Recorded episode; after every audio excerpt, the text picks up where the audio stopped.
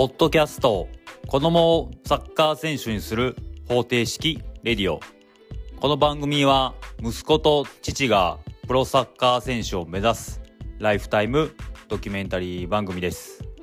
えーこんにちはとやじです。今日は2023年の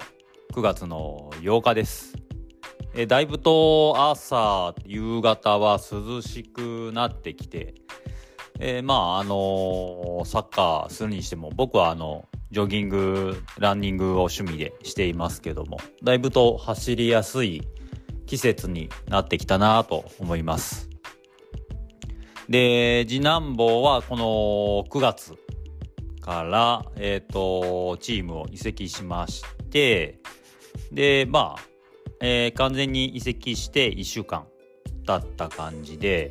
で今のところ練習が月曜火曜日に1時間ずつ。で水曜日休み木曜日に2時間練習。金曜日休み。で土日のどちらかが今のところ活動日になるパターンが多くて。で今月も土日のどちらかの2週は、えートレーニングマッチ入ってたのでまあなんかいろいろとまたサッカー漬けの日々を送っていく感じだなって思ってます。でですね、えっ、と、まあ、9月の8日なんで、移籍してまだ8日なんですけども、えっ、と、早速、えっ、と、クラブチーム内で、えーバーベキュー大会の案内が来てました。で、まあそういうバーベキュー大会で別で、えっ、と、親子サッカーの案内も来てて、で、なんかこうやっぱりコミュニケーション、早速、あの親同士のコミュニケーションを取ったりする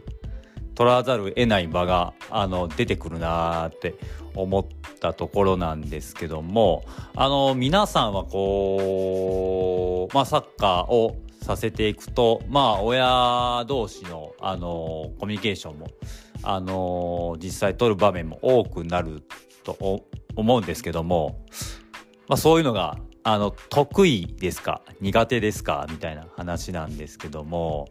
えっ、と、まあ、僕自身はあの正直得意な方ではないですけど嫌いではないって感じです。で結構あの相手の他のお父さん方お母さん方がよくあの話しかけてくれるような方には僕もそれに合わせて話できるんですけどまああんまり話せない話さないような方だと僕もそれに合わせてあんまり話さない感じになるんでだからあのすごい誰に対してもあの陽キャみたいな方に比べると僕はどっちかというと陰キャかなってあの自分であの認識してます。で早速あのーバーベキュー大会でいきなり全然知らないお父さんお母さん方を前にみんなで火炊いたりして肉焼いたりするのっていきなりハードル高いなと思ってちょっとああそうかっていう今あのー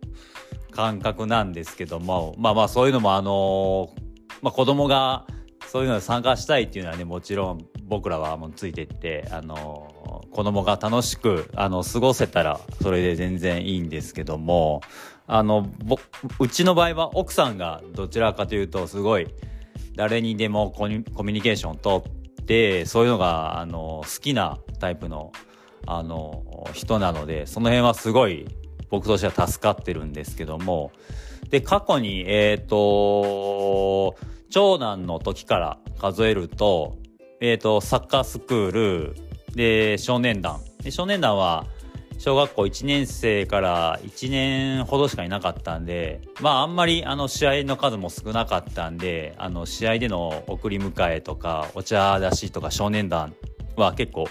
あのお父さんお母さんがサポートすること多いと思うんですけども、まあ、そういうの機会がほとんどないままやめてでクラブチームに移籍して、まあ、わりかし地域ではこう強,、えー強豪のクラブチームで、その後に、えー、違うチームに移籍して、で、次男坊はその長男が最後移籍したチームに入って、今、新しいチーム。そこも地域では強豪のチームなんで、今まで、まあ、サッカースクールも合わせて5チームぐらいのチームのお父さん、お母さんと顔を合わせたりっていう形になってるんですけども、なんとなく僕が感じるのは、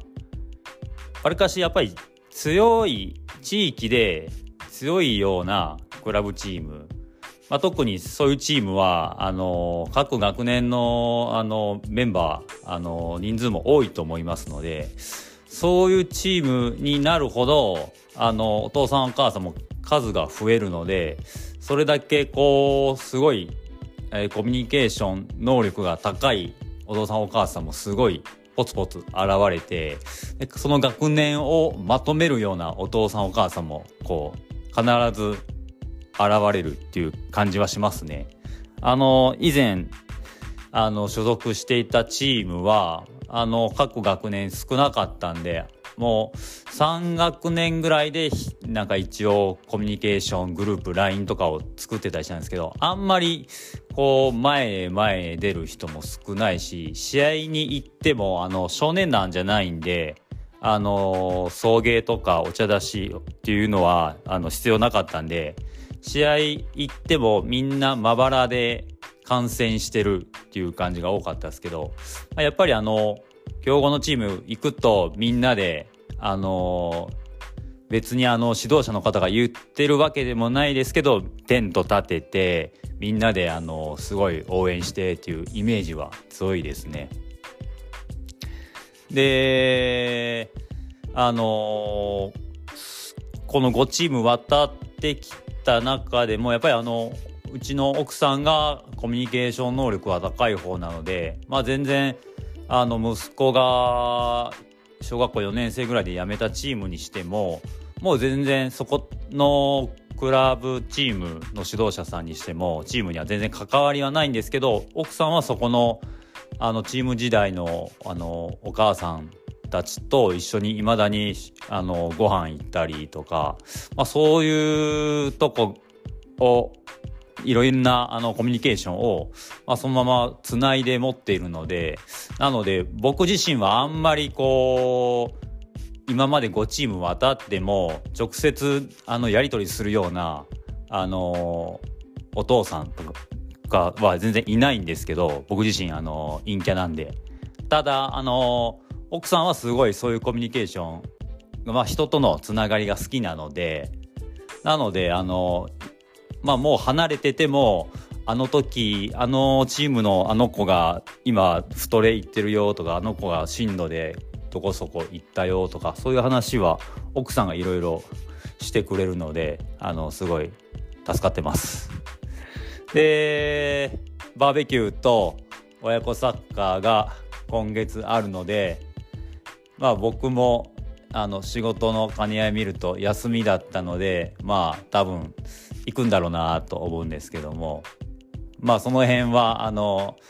入っていけば慣れていくんでしょうけどいきなり知らない人と肉つつき合うのちょっと不安です。えー、ということであのー、まあいろんなあのー子供が、あのサッカー限らず行く先々で、あの子供同士の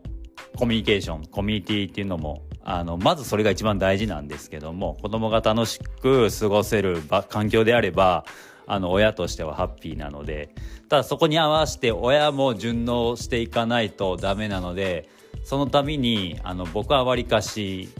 あの、コミュニケーション取るの嫌いじゃないですけど、自らこうガツガツいくタイプじゃないので毎回ちょっとあの気合ちょっと気持ち入れてます。でまああの付き合っていってあの深く付き合っていくとまあいろんなあのお話自分の身の丈の話したりしたりっていうなんかいろいろ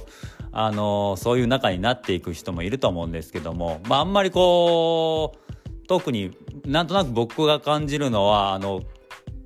強豪チームだと結局、あの、だんだん学年を、が上っていくと、まあ、公式戦とかあるので、え、ー、と、そうなると、やっぱりチームとしても勝つために、あの、A チーム、B チームみたいなのを作らざるを得ない、あの、局面が出てくると思うので、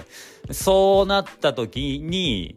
うちの子は B チーム、あの子は A チーム、いやでもあの子よりうちの子サッカーうまいなのになみたいななんかそういうちょっとした嫉妬であの人間お母さん親親同士の人間関係もちょっとごちゃってなる場面を何回か見てきたことあるので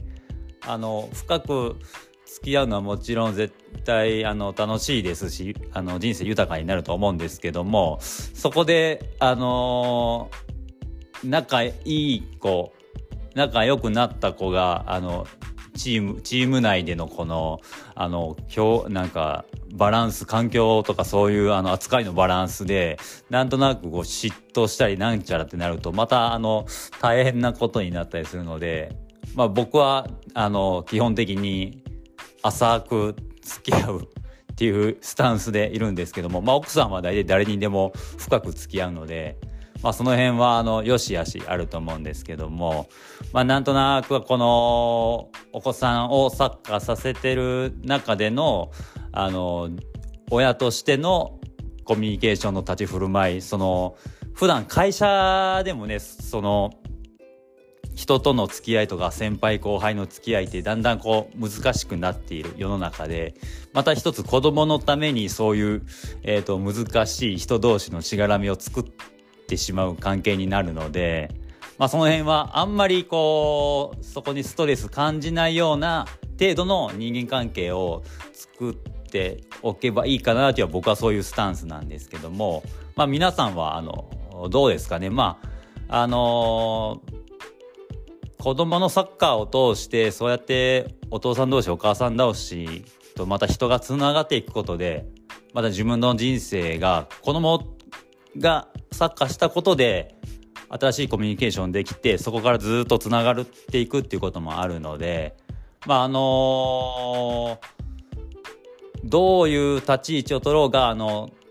自分があの、まあ、お子さんがまず楽しくサッカーできる環境を作ってあげれてその中でまあ自分もいい